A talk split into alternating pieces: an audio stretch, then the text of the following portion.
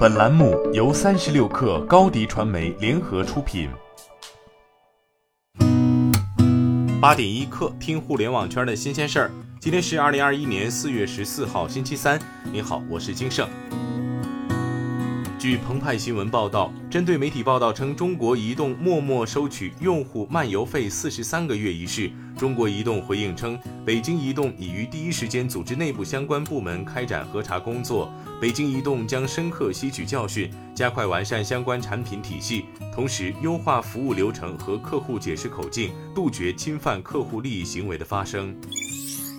三十六氪获悉，天猫宣布自四月十九号起降低开店门槛，将首次试点天猫试运营期，简化审核步骤。通过七个月的试运营能力考核之后，就会成为正式天猫店。天猫有关负责人表示，简化书面的资质审核，而以商家的实际运营能力作为商家开天猫店的标准，降低开店门槛，也让商家开天猫店更容易。这是天猫自二零零九年创立以来，商家开店规则的一个重大改变。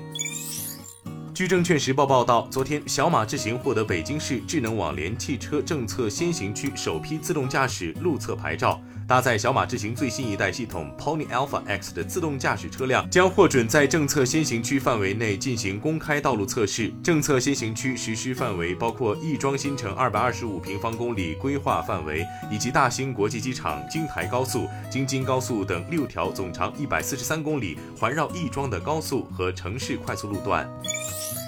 据中新网报道，广州市市场监管局在昨天表示，央视三幺五晚会曝光的 UC 浏览器虚假违法广告的有关案件已完成立案调查。市场监管部门依法对广州聚合信息科技有限公司作出没收广告费一万三千四百六十四点零四元、罚款二百零七万八千一百七十二点五五元的行政处罚，罚没金额共计二百零九万一千六百三十六点五九元。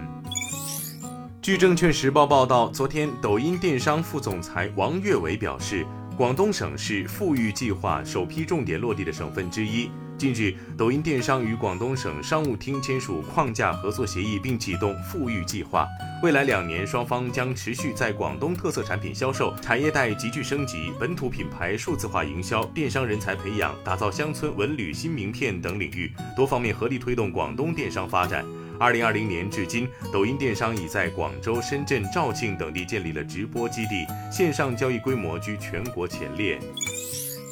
据了解，英伟达发布其首款基于 ARM 架构的数据中心 CPU 处理器，在最复杂的 AI 和高性能计算工作负载下，可实现十倍于当今最快服务器的性能。NVIDIA Grace CPU 是超过一万个工程年的成果，为满足全球最先进应用的计算要求而设计。